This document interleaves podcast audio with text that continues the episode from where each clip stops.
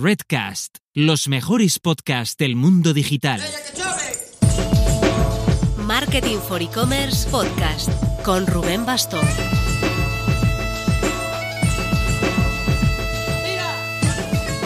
Hola marketers, no nos atrevemos a decirlo muy alto, pero esta semana se avecina tranquila alguna grabación de podcast para tener contenidos en agosto porque nosotros nunca paramos, pero por lo demás esperamos tener tiempo para ponernos un poco al día con el correo electrónico y proyectos para después del verano. La semana pasada presentamos nuestro libro de e-commerce en el ISO Barcelona. Muy chula la experiencia, ya veis que ahí seguimos intentando que todo el sector se lo lea estas vacaciones. Os dejamos el enlace en las notas. También publicamos en la web una nueva entrega del ciclo de entrevistas de LinkedIn con líderes del pensamiento. Esta vez es con Manuel Cantero, director de marketing de ESIC, la Escuela de Negocios, que explica genial la necesidad de que comercial y marketing trabajen juntos, más que alineados. En ESIC son, como él explica, un único equipo con un objetivo común pero con funciones y subobjetivos propios. Te dejamos también el enlace en las notas.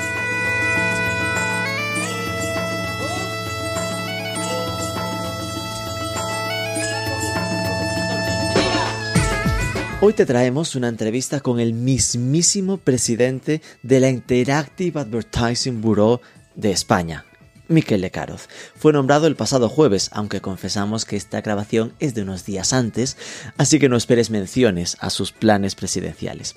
El programa se centra en el proyecto que Miquel Lecaroz ya lideraba en IAB Spain sobre el mundo post-cookies. Es el, vienen palabras, TCPF, Transparency Consent Privacy Framework o Marco de Transparencia consentimiento y privacidad. Una solución técnica para poder seguir haciendo segmentaciones de marketing digital mejores que en offline sin caer en el apagón a las cookies de terceros ya existente en algunos navegadores y previsto por Google para 2023.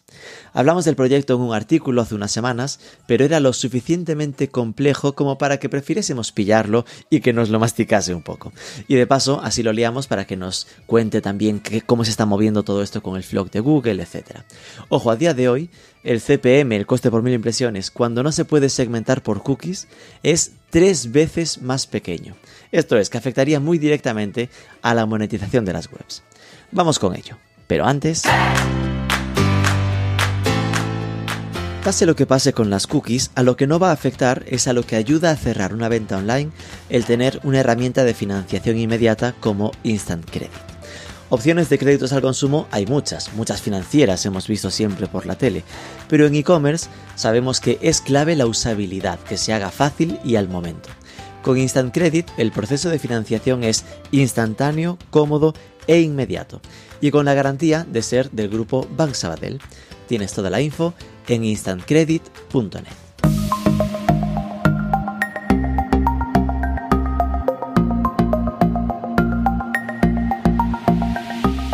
Miquel Lecaroz, muy buenas. Muy buenas, ¿qué tal está Rubén? Bueno, yo te conozco ya desde el 2008-2009, cuando estaba más eh, en mi lado vinculado a, temas de IAB por la mesa de social media, qué tiempos. Eh, pero tú has seguido ahí eh, a todo trapo con, IAB y variando de, de, proyectos, lógicamente, en tanto tiempo, ¿no? Cuéntanos qué ha sido de tu vida desde el 2010 y qué andas haciendo con AdVivo en tu proyecto actual. Pues sí, joder, cuando nos conocimos tú y yo, 2010, eh, yo estaba de director general en High Media, que era una red publicitaria eh, francesa. Estaba como tal eh, dentro de la, de la comisión de, redes sociales, que es donde nosotros nos, nos, conocimos cuando empezamos a hacer el primer libro blanco de redes sociales, que año 2008 o 2009. Marcando historia, primer libro de redes sociales en España. sí, señor.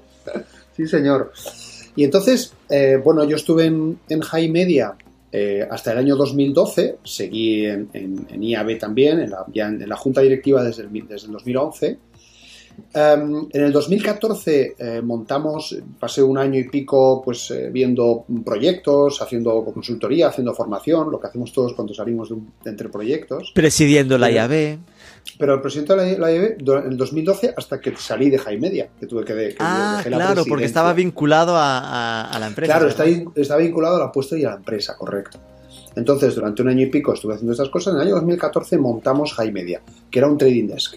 Montamos un trading desk, entorno programático, y eh, lo que sucedió es que al poco tiempo de montar Jaime eh, Advivo, perdón, Advivo. me ofrecieron un puesto como responsable para España de un SSP, ¿vale? que, que se llamaba en ese momento Zodiac, Zodiac Advertising. Traduzcamos por favor estas jergas que los de programática tenéis mucho vicio. Supply Side Platform. Perfecto, perfecto. Un Supply Side Platform. Una solución tecnológica para que los publishers puedan presentar su inventario publicitario en el entorno programático. Es de solución para ¿vale? los soportes, para que el para, país, para marca, soportes. lo que sea, puedan ahí eh, gestionar su publicidad.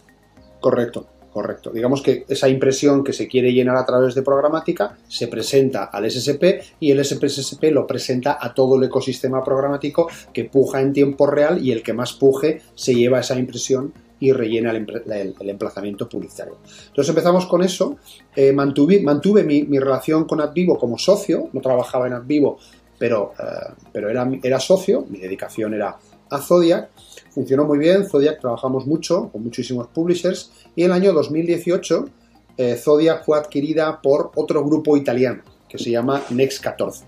¿Vale? Entonces Next 14 en, aquella, en aquel momento hizo dos cosas. Por, una, por un lado hizo un rebranding de la marca Zodiac a OZ Digital y por otro lado además compró eh, la mayoría de las acciones de Activo.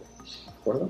Entonces pusimos eh, las dos patas eh, juntas, la parte de, de, de, venta programática y la parte de compra programática de, de AdVivo y yo mm, me, me, pusieron como, como director general de las dos unidades. Entonces con el tiempo, eh, la vinculación ha sido mayoritaria con AdVivo, que ha derivado en ser pues, un, lo que nosotros denominamos un trading desk 360.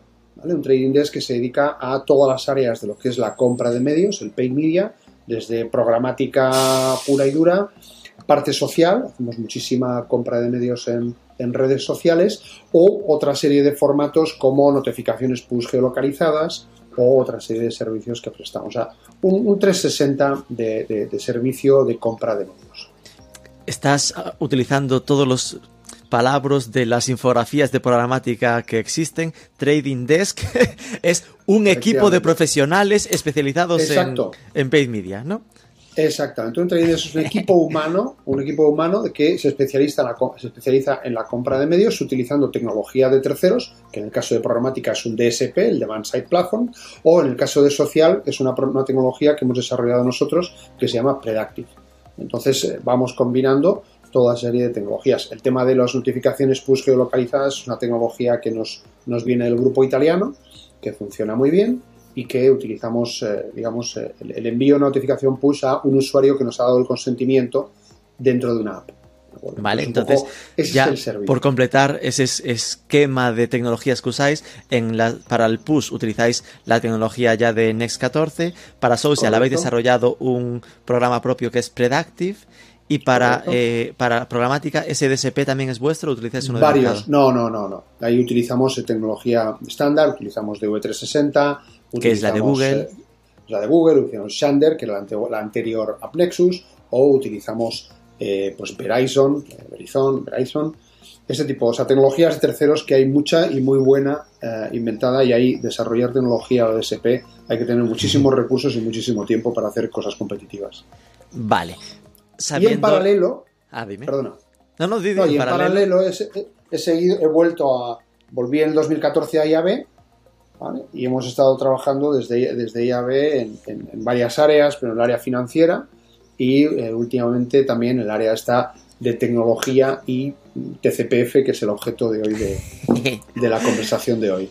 Vamos a ir acercándonos a eso, porque claro, a, viendo a qué te dedicas, se entiende fácilmente la preocupación que podías tener vinculada a, a qué pasa con el mundo cuando las cookies no estén permitidas, ¿no? O que se generalice eh, el bloqueo de las cookies de tercer, de, ter de tercer partido, de tercer, tercer, sí. tercera parte.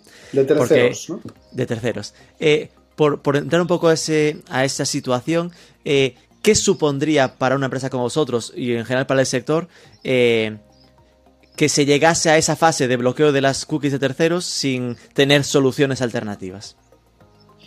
Yo, yo antes, o sea, para el sector va a ser un, es un cataclismo en general y, voy a tratar de explicar por qué. Es decir, si, nosotros eh, hacemos una separación de todo el sector publicitario digital, hay una, división muy clara eh, entre lo que son los wall gardens, es decir, las grandes plataformas tecnológicas en donde nosotros operamos, Facebook, Google, un Twitter, LinkedIn, etcétera, con el resto de lo que se puede denominar la open web o la web abierta, que lo conforman toda una serie de medios de comunicación, editores, eh, páginas web que, eh, que, trabajan, digamos, independientes. Son, son, son bastante claros, ¿no? O sea, wall gardens y open web. Hay una característica que los separa y los diferencia radicalmente. Es el nivel de registro. El nivel de registro es que en, la, en, en el wall garden, en Facebook, estás trabajando con un 100% de los 2.700 de, de, usuarios activos al mes que maneja Facebook, o más, porque este dato era de, principios del año 2021, 2.700 millones, de los cuales el 100% está registrado y ha declarado datos personales, ha declarado datos eh, sociodemográficos, eh, mi nombre, mi apellido, mi correo electrónico, el código postal, y además estoy cada vez que navego, estoy dejando un rastro de mis intereses, mis intenciones, mis gustos o mis disgustos. ¿vale? Mientras que en la Open Web no existe ese nivel de registro. Es decir, cualquier gran medio de comunicación en España puede tener una audiencia que es similar a la que puede tener Facebook en España, y lo es. Un, grupo editorial como Prisa, Unidad Editorial o Vocento, está manejando 28 o 30 millones de usuarios únicos al mes, que es lo que tiene eh, Facebook en España. La diferencia está, es que en Facebook el 100% están registrados y en cualquier gran medio de comunicación el nivel de registro no llega al 5%. 5 o 7% de los usuarios que navegan por las web tienen declarados datos de registro. Esto es el famoso First Party Data.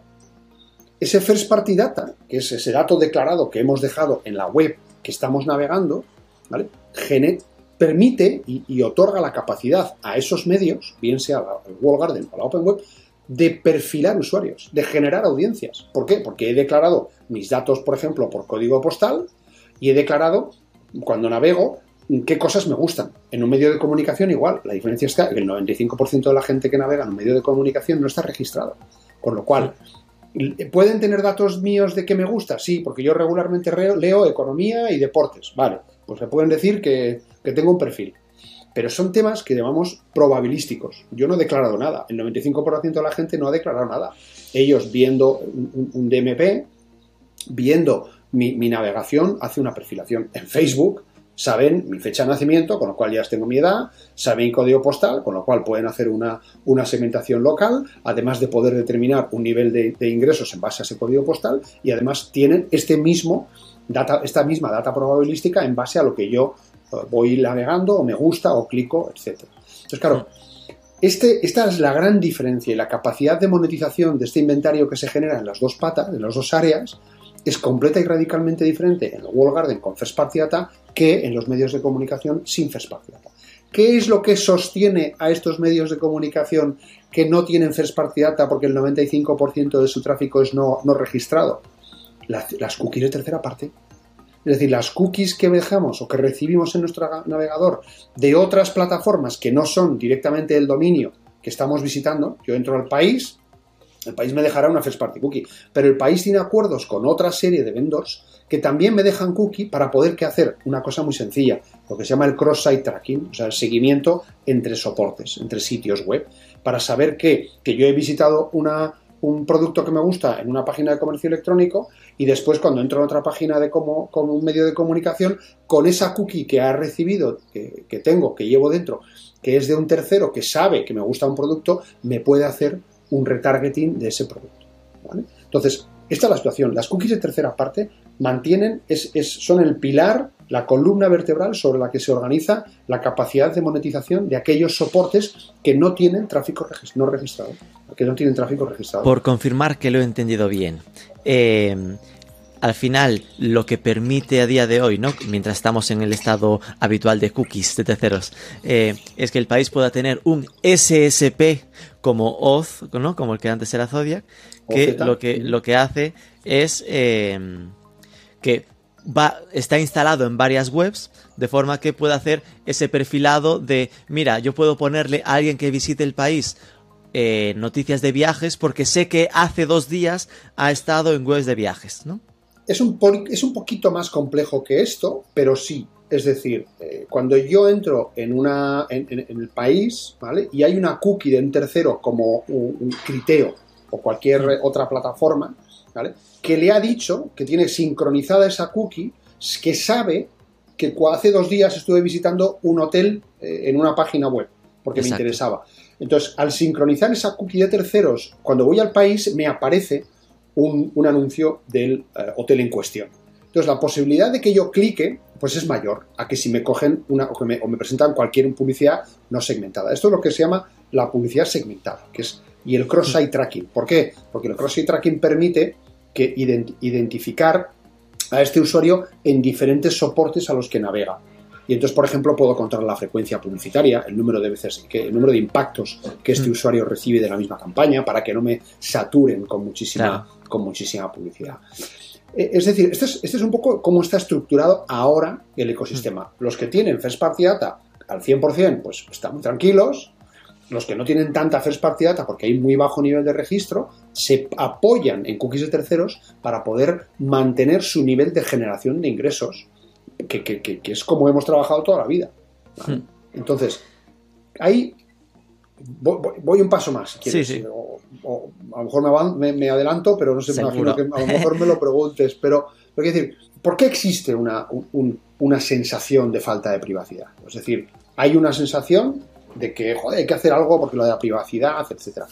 Es decir, yo creo que la privacidad es un derecho. Esto, para empezar, es un derecho de la gente. Es decir, tú tienes derecho a que, a que otras personas sepan lo que tú quieras de ti. Y que una página web, por el hecho de entrar en ella, te pida tus datos personales o te, tiene que pedir el consentimiento. Hmm. Y es lo que marca la, la, regulación, el Reglamento General de Protección de Datos. Tú tienes que otorgar el consentimiento a esta página. Y esta página además tiene que decirte con quién va a compartir esos datos. Y además tendría que darte el derecho a eliminar cuando tú quieras la compartición de esa información o esos datos personales. Es lo que marca la, la regulación y el reglamento general de protección, que es estupendo. Vale. Entonces, si fuese así, es decir, siendo así, eh, a día de hoy, en teoría, ese derecho ya existe, eh, porque todos nos preguntan lo de aceptas cookies y se supone que yo puedo borrarlas, ¿no? Pero si se van a eliminar es que eh, se está asumiendo que el mercado, que los usuarios, que necesitan un paso más, ¿no? Bueno, yo, yo creo que hay, por un lado, hay unas sensaciones y luego hay otras de, eh, eh, intereses. Vamos a ver. ¿Cuáles son las sensaciones? Sensaciones. Las sensaciones es, y aquí no hay un problema de cookie de tercera parte. Las sensaciones están cuando se producen grandes eh, breachings que se llaman, ¿no? O sea, pérdida o filtraciones de datos personales de ha habido una filtración, noticia, ha habido una filtración y Twitter ha... 400 millones de contraseñas. Exacto y se han puesto, se han expuesto y tal. ¿Por qué? Porque los malos existen siempre. O sea, los hmm. malos, la mala intención siempre existe. Y en Internet mucha. Entonces, gente con interés en, hackear y en conseguir datos personales y tal, hay a patadas. Hmm. Pero hay que montar seguridad. Pero este es uno de los grandes problemas, que las, muchas de las grandes plataformas han tenido este tipo de filtraciones de datos. Y esto genera muy mala sensación. Y luego hay otra segunda sensación, que, y viene generada por lo que mucha gente consideramos, es una mala utilización de las soluciones de retargeting. Hmm. Es decir, el famoso me están persiguiendo, el famoso llevo seis meses viendo el mismo anuncio, que me he comprado una cámara de una GoPro y hace y llevo dos meses viendo GoPros en todos los sitios donde veo. Esto es una mala gestión de la vida de la cookie, esta cookie de tercera parte, tiene una limitación en tiempo. Y hay veces que no se gestiona bien. Y hay plataformas que, pues, que hay unos que lo hacen bien y otros que lo hacen mal. Y como siempre, pagan justos por pecadores, como todo en la vida, ¿no? Entonces, claro, entre esas sensaciones, pues es cierto que la gente pues ha dicho, joder, pues ya está bien, y la privacidad, y yo que no quiero, y mis datos, y nos persiguen. Ah, es cierto, es hmm. cierto. Pero yo creo que existe una regulación que cubre perfectamente los intereses de las marcas y de, las, y de los editores, ¿vale? O de los soportes, y los derechos de los usuarios, que es esta RGPD, que bien implantada funciona muy bien el primer eh, gran eh, proyecto, ¿no? que es el que más se conoce a día de hoy para superar esta, esta fase es la del zorro cuidando a las gallinas, ¿no? que es Google, que primero anuncia que va a ser el que mate a las cookies, porque el que le pone fecha fin diciendo que va a, a desrecomendarlas, a bloquearlas con su navegador principal que es Chrome, pero se da el tiempo para desarrollar en paralelo una solución para sí mismo porque él es un gran player publicitario.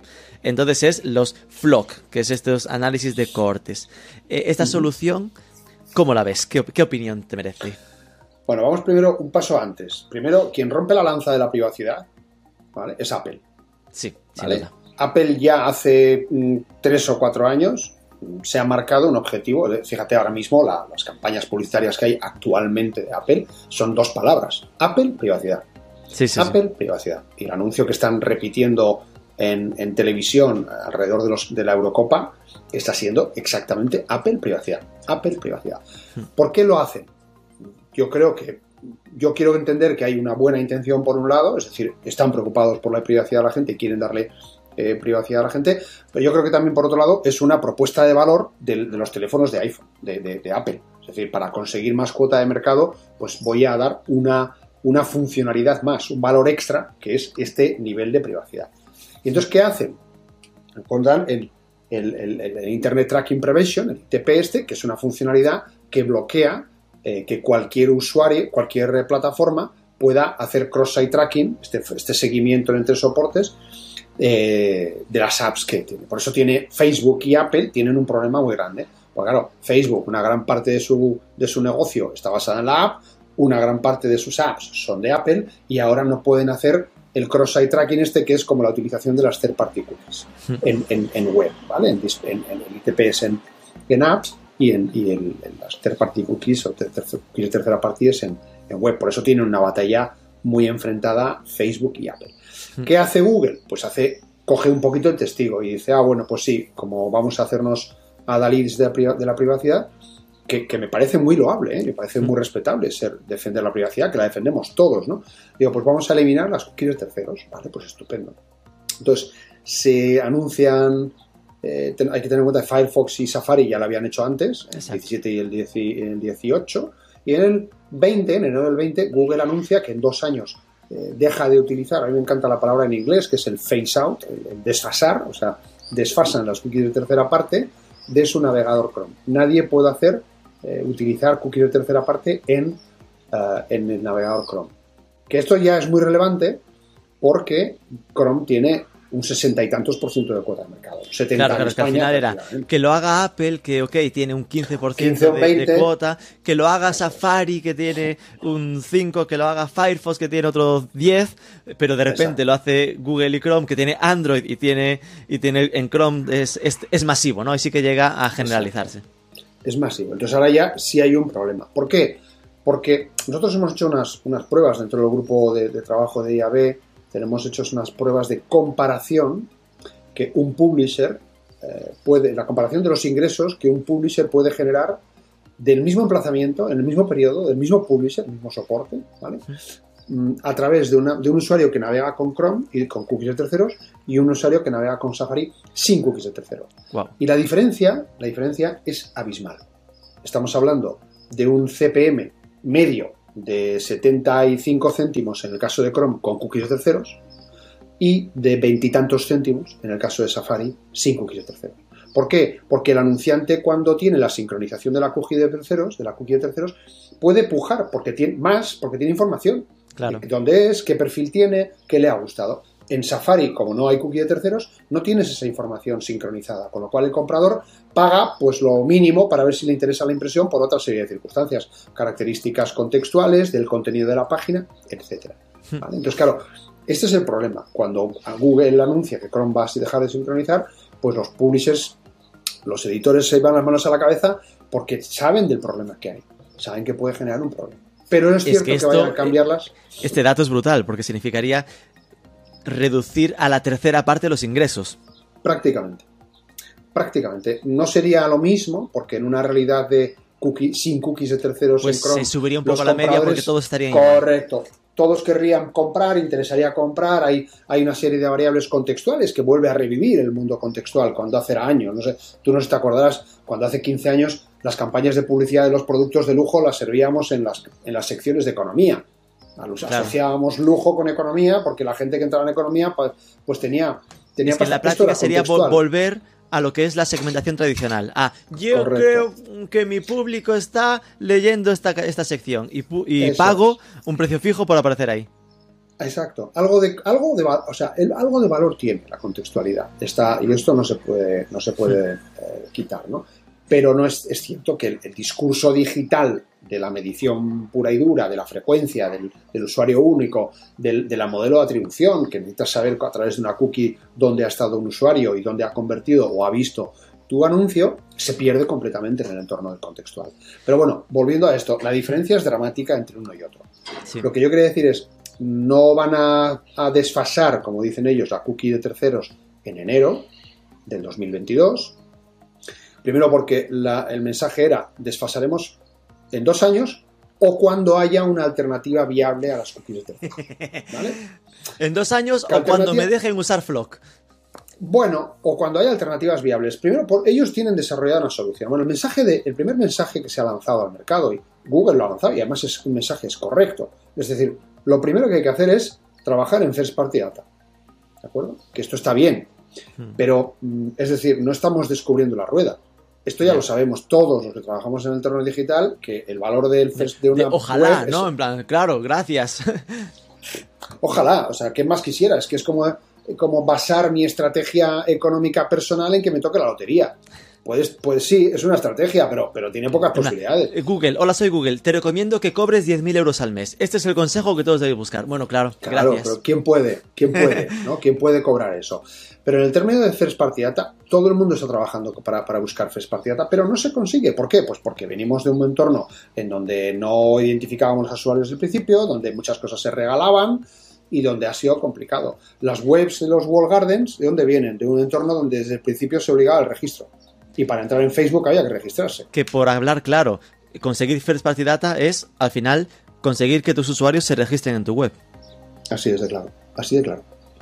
Eso es lo que quieres. O sea, y, esa es una, sí, es una buena estrategia, sí, pero es una estrategia que no sirve a corto plazo. O sea, el que pretenda, eh, el que espere que en corto plazo va a conseguir un volumen significativo de usuarios registrados en su web, creo que es un poco ingenuo. Y cuando digo, ah, digo, al menos hasta que haya una solución alternativa a las cookies de terceros. Mm. Dentro de cinco años, mm, como decíamos, dentro de cinco años, como decía Keynes, todos muertos. En el largo plazo, todos, en el largo plazo, todos muertos. Entonces quiero decir, eh, la, estrategia de First Party Data, sí, está bien, pero para corto plazo no sirve. Mm. ¿De acuerdo? Mira, yo tengo el dato eh, del paradigma de medio de comunicación de noticias internacional de calidad, eh, visto maravilloso, que es el New York Times. Esto es un dato cocinado, ¿vale? Es un dato que hemos trabajado en base a diferentes fuentes, etc. Pero de los 120 millones de usuarios únicos que entran al, mes en el New York Times, 120 a nivel mundial, el porcentaje es el 7,5 de usuarios registrados que navegan por la web. Es decir, la capacidad que tiene de monetizar esto el New York Times pues con First Party Data es del 7,5%. Claro. El 92,5% lo tiene que monetizar con cookies de parte. Y hablamos de, los, de uno de los ejemplos de mejor están haciendo este trabajo en el mundo. Paradigma, del paradigma. ¿Vale? De, dentro del entorno digital. Con lo cual. Solo superado por Marketing for E-Commerce. Que tendrá, que lo veremos. 7,7. Eh, vale. pero, es por ahí, ¿eh? los, grandes medios están por ahí, entre el 5, el 6, el 7. Y entonces, en este entorno, eso, el, primero que propuso esta solución fue el propio Google. Eh, quería sacarte, ¿no? Esta, esta opinión sobre Flock para saber si es una. Digo porque en Estados Unidos están probándolo, aquí en Europa ya no han podido, ¿no? Porque en principio ya no cumplía con la normativa, con la dura normativa de privacidad. Bueno, no es que no cumpla, no lo saben si cumple. Primero no lo saben si cumple. Ah, como no lo sabemos por ahora, no. No, hay que, ser, hay que ser prudente y ahí Google es muy prudente y yo creo que hace muy bien, ¿no? Es decir, eh, hay que tener en cuenta primero que Flock, este, el Federated Learning of Cohorts, que le llaman ellos, ¿no? Son, es uno de, los, eh, de las soluciones integradas en el Privacy Sandbox. ¿vale? Ellos han montado lo que se llama Privacy Sandbox y son diferentes eh, iniciativas para diferentes funcionalidades. Entonces el flock es para la contextualización, o sea, la, segmentación de publicidad sin eh, necesidad de cookie de terceros porque se basa en la contextualización de los usuarios. ¿Cómo se hace? Pues que a través de la nueva versión de Chrome, que ya se ha lanzado, va a incluir un pequeño algoritmo que va a entender y a visualizar, a saber que, dónde estás navegando, cuáles son las páginas web en las los URLs en donde tú entras, y a partir de esa navegación va a hacer una clasificación de en qué entorno, en qué cohorte te va a ubicar. Entonces tú eres una cohorte de, pues, de, gente de, Yo soy de 40 a 50 y tantos, que les gusta esto y que no... Y, entonces me crea una cohorte que según ellos va a tener pues eh, unos cuantos miles de usuarios. ¿Vale? Entonces habrá cientos de cohortes o miles de cohortes. Que eso, simplificando, es un poco lo que Google Analytics ya te enseña cuando te enseña en tu público pues el perfil de este es amante de las películas y no sé qué, no sé cuánto, ¿no? En plan, ya es algo que en sus plataformas publicitarias te enseña. Supongo que sí, lo que pasa es que no sé exactamente Analytics de dónde obtiene la información, porque te podrá dar las URLs, pero lo que pasa es que no tiene el consentimiento Analytics para saber o asignarle un dato o una, una característica. Aquí el caso es que en el navegador se va a coger esa información y se va a cualificar como cohortes. ¿Que funcionará? Soy seguro que funcionará. Más o menos bien. Lo único que se le ha pedido a Google, y es el acuerdo que acaba de llegar con la CBA británica, es que sean transparentes en, el desarrollo de Flock y en las pruebas que se hacen en Flock y eh, sea abierto a otros eh, actores. Es decir, que ahora está en fase de opinión pública o de comentario público. O sea, Flocks ahora lo han abierto para que creo que es hasta el 8 de julio.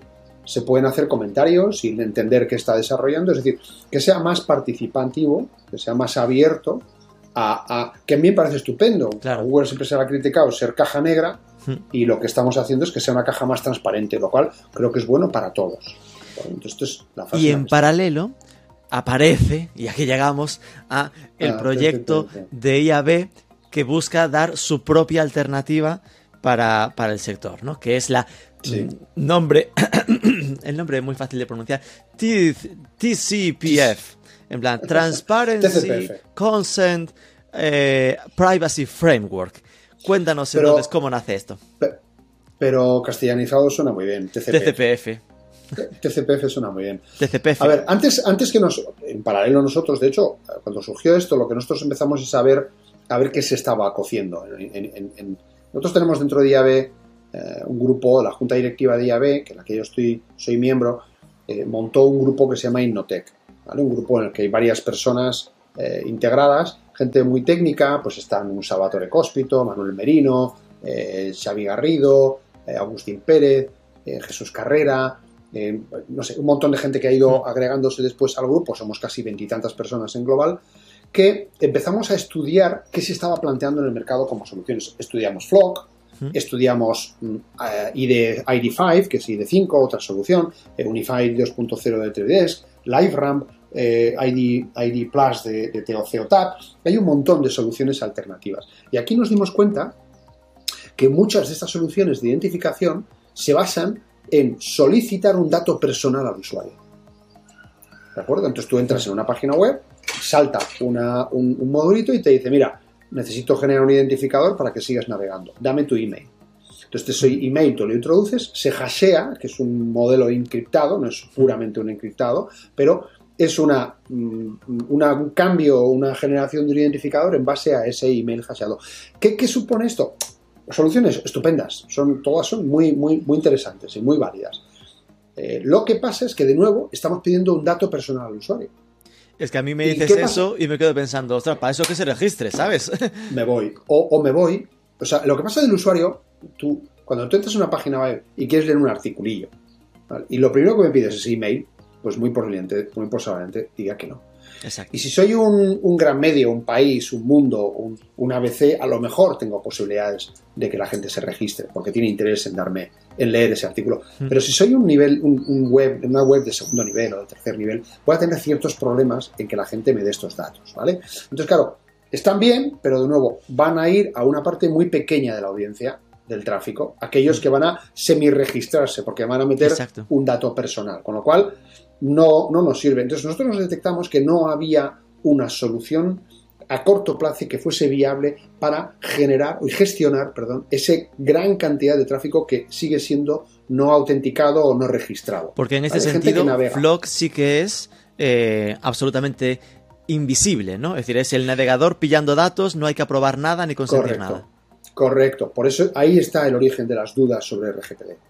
¿Vale? Es decir, hay una de que, estás, de que estás, estás investigándome, pero no me lo preguntas porque se supone que no estás personalizando. Porque estás haciendo grupos de personas, cohortes, ¿no? Eso es. Entonces, como no hago grupos de, como no hago personalización, no necesito preguntarte. Y la duda está, bueno, pero ¿hasta qué punto será privado, no? O, cuánto vas a personalizar. Efectivamente. Por eso, hmm. por eso las pruebas que se están realizando no se están haciendo en, Europa, se están haciendo fuera. Por si acaso es demasiado personal. por si acaso hay un problema, por si acaso, por si acaso tienen un problema, ¿no? Entonces, Mm, bueno, por cierto, Privacy Sandbox también tiene otras iniciativas. Está Fletch, que es la iniciativa de retargeting. Están, tienen módulos que van a trabajar sobre modelos de atribución.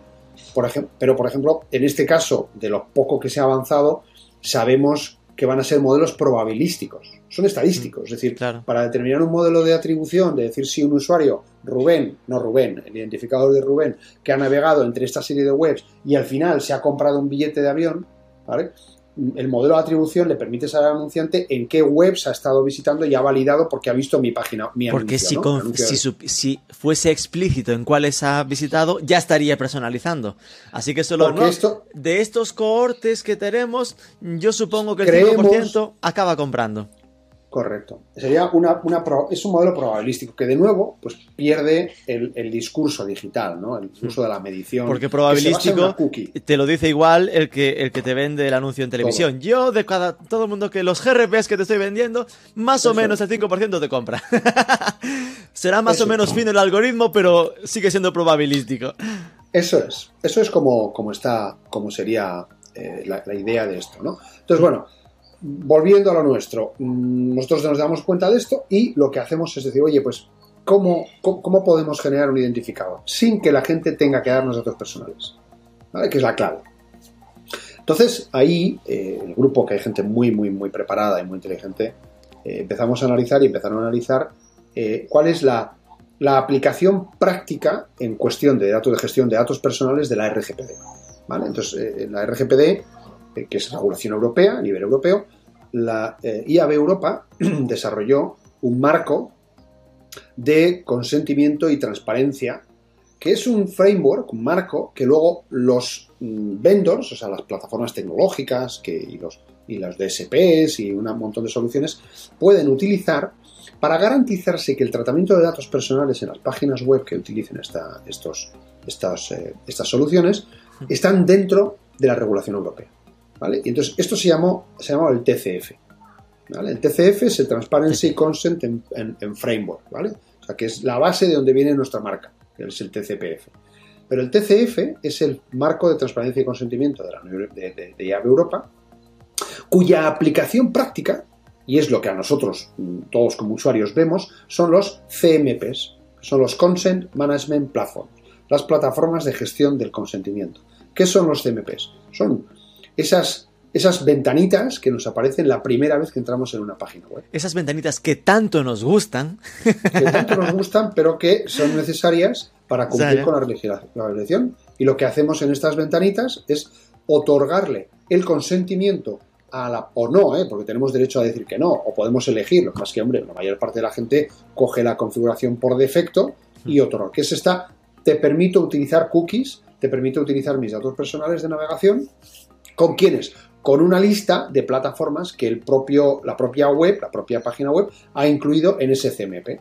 Entonces, todo cómo funciona ahora. Entonces, ¿qué hicimos? Bueno, pues analizar el TCF y determinar que existe uno de los propósitos, una de las razones por las cuales el TCF incluye una lista de razones por las cuales tú quieres pedir eh, la utilización de datos personales.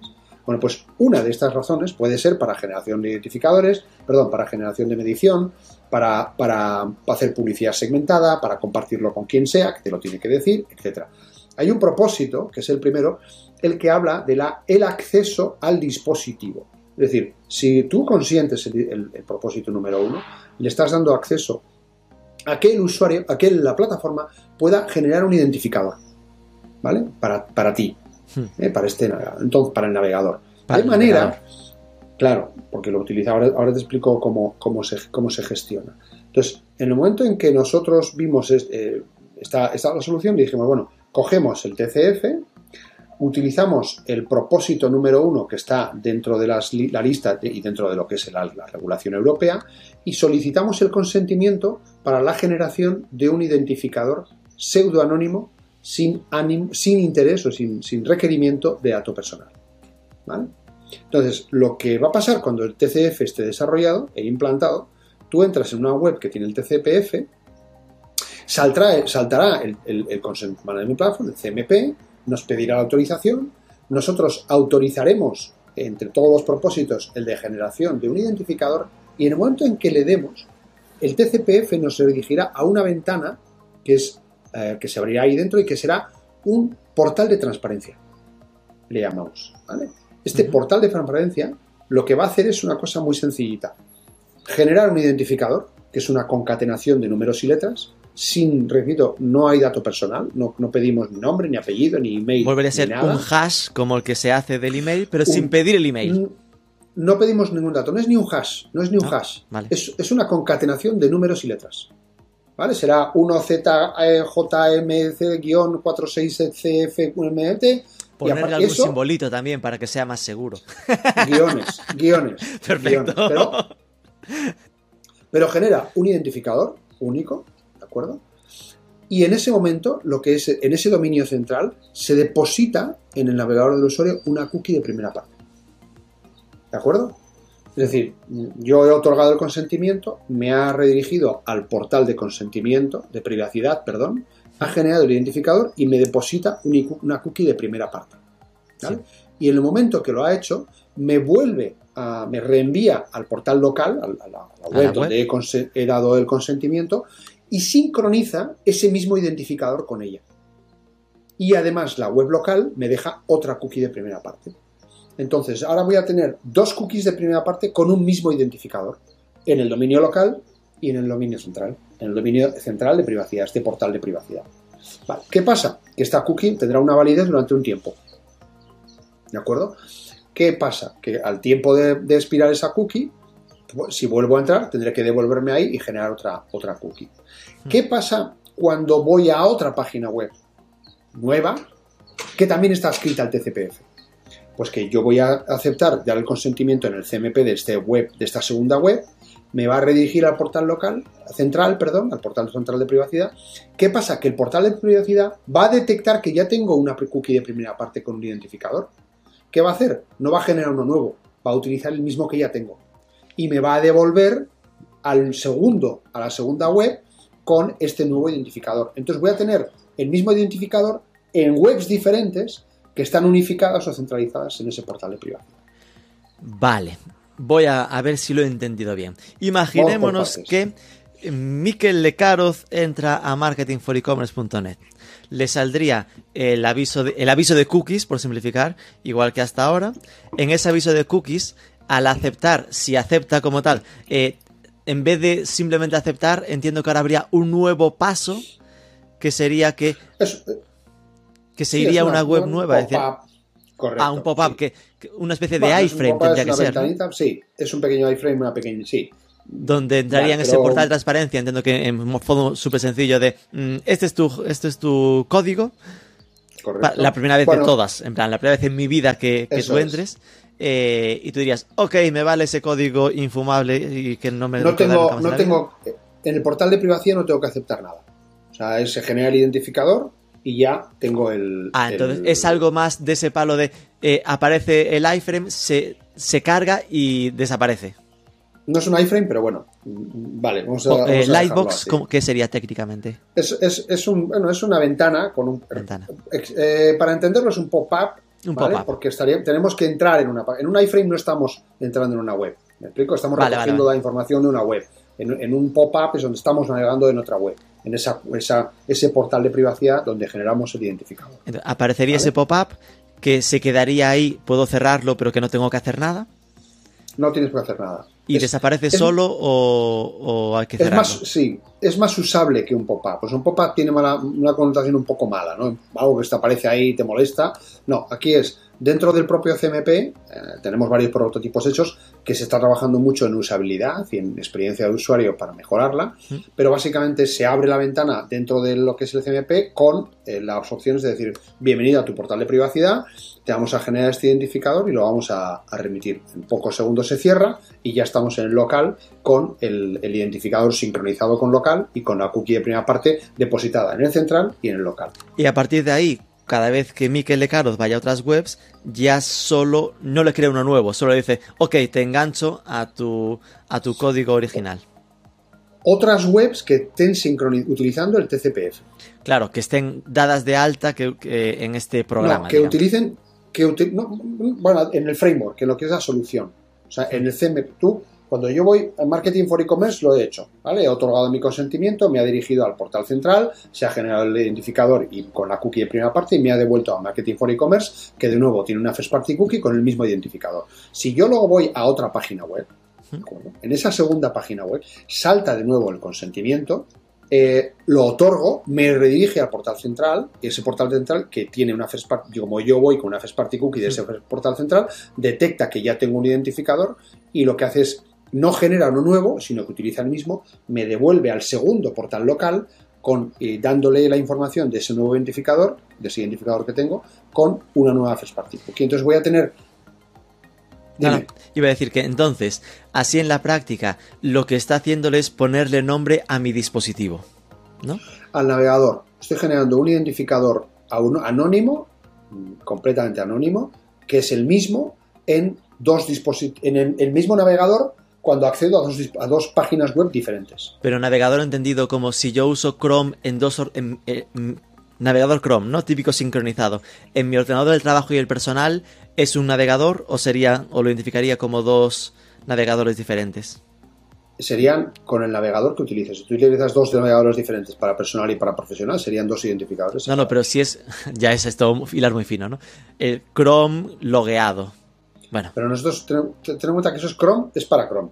Si tú Vale. te logueas, lo usa Chrome. Yo no puedo utilizar, tú, mm, Marketing Core E-Commerce, ni yo podemos usar ningún dato que tiene Chrome cuando te logueas.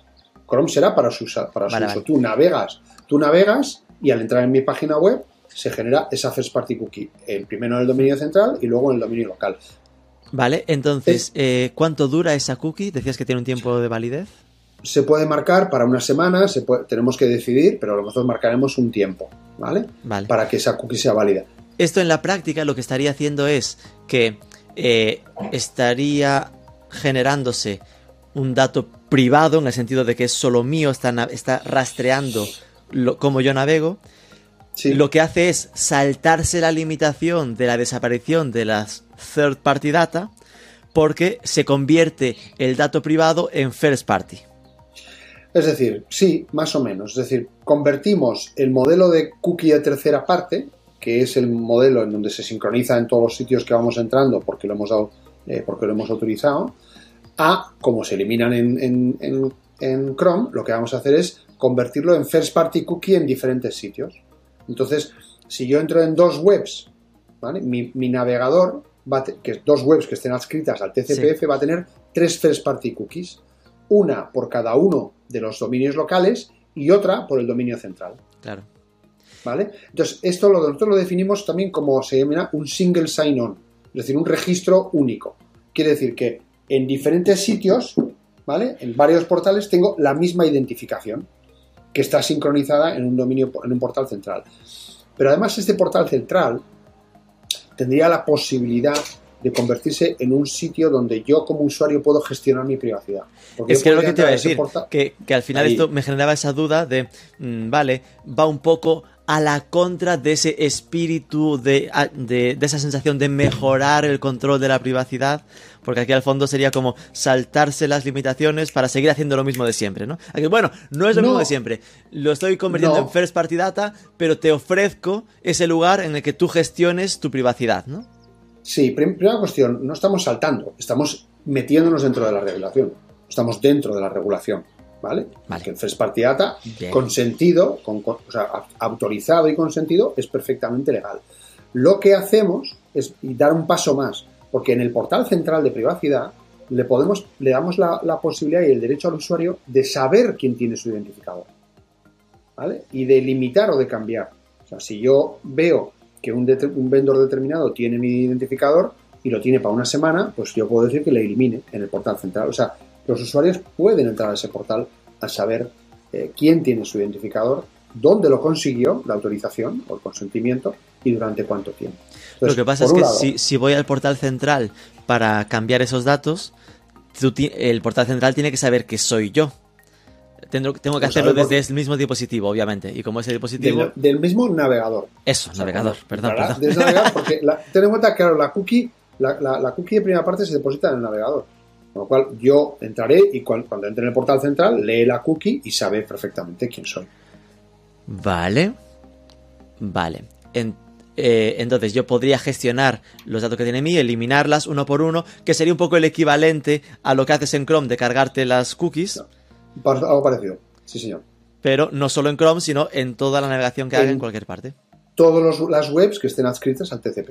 ¿Y esto sería algo pensado solo para web o también se metería en el entorno apps, que entiendo que es más complicado Bastante más complicado. Ahora mismo estamos para, centrados en para la webs? Porque las, las apps al web. final es cortijos de, de Apple y Google, ¿no? Bastante, bastante más complicado. Ahora mismo sería solamente para web, bien mobile web o estándar web. Y esto entiendo que la idea sería que ese eh, ordenador central se sincronice después con las plataformas publicitarias para que pueda tirarse de esa data para Bueno, segmentar. lo- ¿no? lo- bueno, es un poquito más eh, complejo, más que el dominio central que- o, el, o el portal de privacidad. Lo que sucede es que en el, con ese identificador, que se llama TCP/FID, eh, se incluye en lo que es el, el consent stream, ¿vale? O sea, la cadena de consentimiento, el consent stream, que lo que hacemos es incluirlo en el bid stream. El bid stream es, es la, la- la solicitud de puja. ¿vale? Cuando todo el entorno programático se mueve, se mueve porque una página web coge una impresión, esa impresión se presenta a todo el ecosistema a través del SSP y la información que lleva, entre todas, aparecerá el TCP/FID, con lo cual todos aquellos vendors que hayan sido consentidos en el CMP podrán leer ese, ese identificador y a partir de ahí podrán hacer segmentaciones. Nosotros no damos, el TCP/F no da audiencias, no da perfiles, no da este es un usuario de 35 a 50 y le gusta A, B o C. Nosotros lo que damos es un identificador universal, que luego cada uno podrá utilizar como quiera o como sepa. Hmm. Pero lo que hacemos es que si se consigue el consentimiento en el CMP, el portal central lo sabrá y permitirá desencriptar a este identificador a aquel vendor, aquel plataforma tecnológica que está en la parte de compra programática, que, ah, que haya tenido, tenido acceso a ese consentimiento. Si se consigue el consentimiento en el. CMP es si se consigue el ok en el aviso de cookies. Que madre mía, can... Básicamente. Básicamente. Lo que pasa es que el aviso que- de cookies va a ser el aviso- de cookies o, o- o el- la notificación de cookies es, digamos, el, el- el- el modelo básico ¿vale? que se utiliza para, la, para el consentimiento de, de los datos personantes. El, el modelo avanzado y dentro de la RGPD válido es el TCF, cuya aplicación son los CMPs, ¿vale? Consent Management Plan. Vale, vale, que es- digo para que la gente un poco entienda de, en qué, de qué estábamos hablando. ¿no? Eh, estáis usando el inglés en toda vuestro, vuestra nomenclatura. Entiendo porque la idea y el espíritu de esto es que no se quede solo en algo a nivel español, ¿no? que el sentido será que se universalice. Correcto. Pretendemos eh, hacer las pruebas de aquí a septiembre. Tener una- un primer prototipo, que hagamos pruebas en local eh, con un montón de publishers que han declarado interés, eh, plataformas de compra, anunciantes, etcétera. Eh, y enseguida hemos tenido ya, llevamos muchísimas reuniones con un montón de plataformas de, de IABs internacionales, Hmm. de empresas privadas que, que están en el mundo de la, de la identificación, eh, que les ha gustado muchísimo, que quieren participar en el proyecto y que eh, pretendemos a partir de septiembre, habiendo hecho esas pruebas, a partir de octubre podamos abrir el proyecto a Europa. ¿Vale? Para empezar, Y esto en principio, eh, la idea sería que sea sin coste, digo, porque había leído algo así. ¿no? nosotros, no, la, la idea es que la solución, bueno, la solución va a ser open source. Open source. Esto para o sea, va a ser disponible para que la use cualquiera quien quiera usarla. Lo que pasa es que, lógicamente, la solución tiene un coste. Hay que desarrollarla, luego hay un montón Claro. de temas de, de hosting, de servicios, de seguridad, eh, que llevan un coste. Entonces, la idea es que sea una solución o un proyecto sin ánimo de lucro. Ah, vale. no que Exacto. pretendemos ganar. Es no pretendemos ganar sin dinero. lucro, pero no por eso gratis. Correcto, o sea, open source pero sin ánimo de lucro, con lo cual lo que pretendemos es que cualquier publisher que quiera utilizar, cualquier editor que quiera utilizar la solución o cualquier plataforma que quiera también utilizarla, pague una cantidad mm, razonable, por ejemplo, en base al número de usuarios únicos que tienes. Hmm. Pero cosas de a lo mejor para, una, para una- un gran medio de comunicación a lo mejor va a pagar mil euros al año.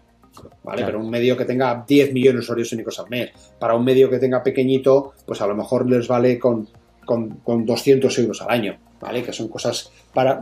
Todavía tenemos que ver cuál es el modelo de costes para poder determinar cómo va a ser. Y esto llevaría eh, incluido, por imaginar, eh, ese sistema de, de aprobación de cookies, porque yo creo que a veces, a día de hoy, Sí, ¿no? claro. Es de las cosas que, Sí. eh, de encontrar esa buena herramienta para, para el, el modo aprobación. Si ya lo incluís todo, maravilla por ese precio. El- a ver, el CEM, el CEM, lo que pasa es que tú contratarás un CMP que tendrá esto incluido. ¿Vale? Entonces, y a lo mejor el eh, ver, CMP los- te cobra los- más. Sí, pero los, los CMPs no son muy caros. ¿eh? Una solución CMP no es, no es realmente caro. Si estás hablando para una página eh, grande, te va a costar 700 euros al año. CMP, Vale. O sea, no es, no es una cosa de locura. Vale, pues yo creo que lo he entendido. Esto podría llegar a ser algo que, claro, al final dependerá de que, de que los medios lo usen, ¿no? Es decir, de que las webs... Eh, es decir, puede ser una gran idea. Al final es ese problema de los que mencionabas aparte de Flock, ¿no? ID5, eh, LiveRun, que, joder, o se, o se convierte en, estándar o no tiene sentido, ¿no? Porque al final Sí, para, las, sí, para los vendors no, no les Ya. sería útil. ¿no? Yo creo que para, nosotros el, éxito de la solución se va a basar en dos cosas. Uno, que, esté masivamente implantada y luego que sea, que, que sea funcional. ¿vale? Y para ser funcional tiene que garantizar esa privacidad y además tiene que ser entendible. O sea, entendible me refiero a que tiene que ser muy sencilla, que la experiencia del usuario sea básica, que, que todo el mundo lo entienda y que sepa por qué hacemos esto. ¿vale? Y esto hacemos porque, porque queremos otorgar eh, el derecho a la privacidad del usuario, pero también queremos mantener la, la capacidad de monetización de las páginas web, que, Claro. que se basa, que se basa en, un, en un acuerdo entre yo accedo a contenido gratis a cambio de que haya publicidad en, en esta página. Y para poder que haya publicidad, pues tienen que tener algo de información anonimizada sobre mí. Es decir, pues qué me ha gustado, o si soy hombre, o soy mujer, o tengo una edad u otra. Entonces esto es un poquito de la base de que Pues pinta muy bien. Eh, manténnos informado. Es decir, estáis ahora en fase de, de- de hacer esas pruebas. Me encantaría poder ver en, en real, porque fui a la web, ¿no? A, a tcpf.io, por si alguien quiere curiosear. Sí, sí. Eh, y ahí, claro, esto que decías, hemos tenido ya varios diseños, no sé qué, en- sería genial, ¿no? Poder ver en una especie de vídeo, pues esa, ese, ese flujo de funcionamiento que me estabas contando, facilitaría mucho el, el verlo. Así que cuando empieces con las pruebas, avísame para cotillear Claro. y curiosear. Es- Encantados. Estamos trabajando sobre esos prototipos, pero que tienen, como digo, mucha importancia, como tú bien dices, en el flujo y en la experiencia del usuario. Y eso es lo que estamos trabajando para que sea ideal. Pues muchísima suerte y un abrazo. Muchísimas gracias, Rubén. Un placer.